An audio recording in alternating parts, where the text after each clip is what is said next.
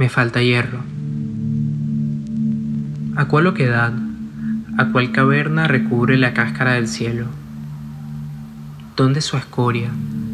Esa voz quebradiza en virutas, preñando la ventana, la mesa y el vaso de agua de brezos, de monte para ser más exactos, de monte hormigueante, blanco y negro, rumiando en tu mirada la seda de una cortina que solo se corre hacia el mareo del mediodía hacia ese malestar disuelto en su incapacidad de nombrarlo, hacia ese puro todavía bullente taladrar dos pisos más abajo de donde creías que estabas a salvo de ese ruido, precisamente ese ruido que ahora te hace encallar en esa palabra que tanto odias, que tienes que decir porque ya no hay otra, odioso ruido.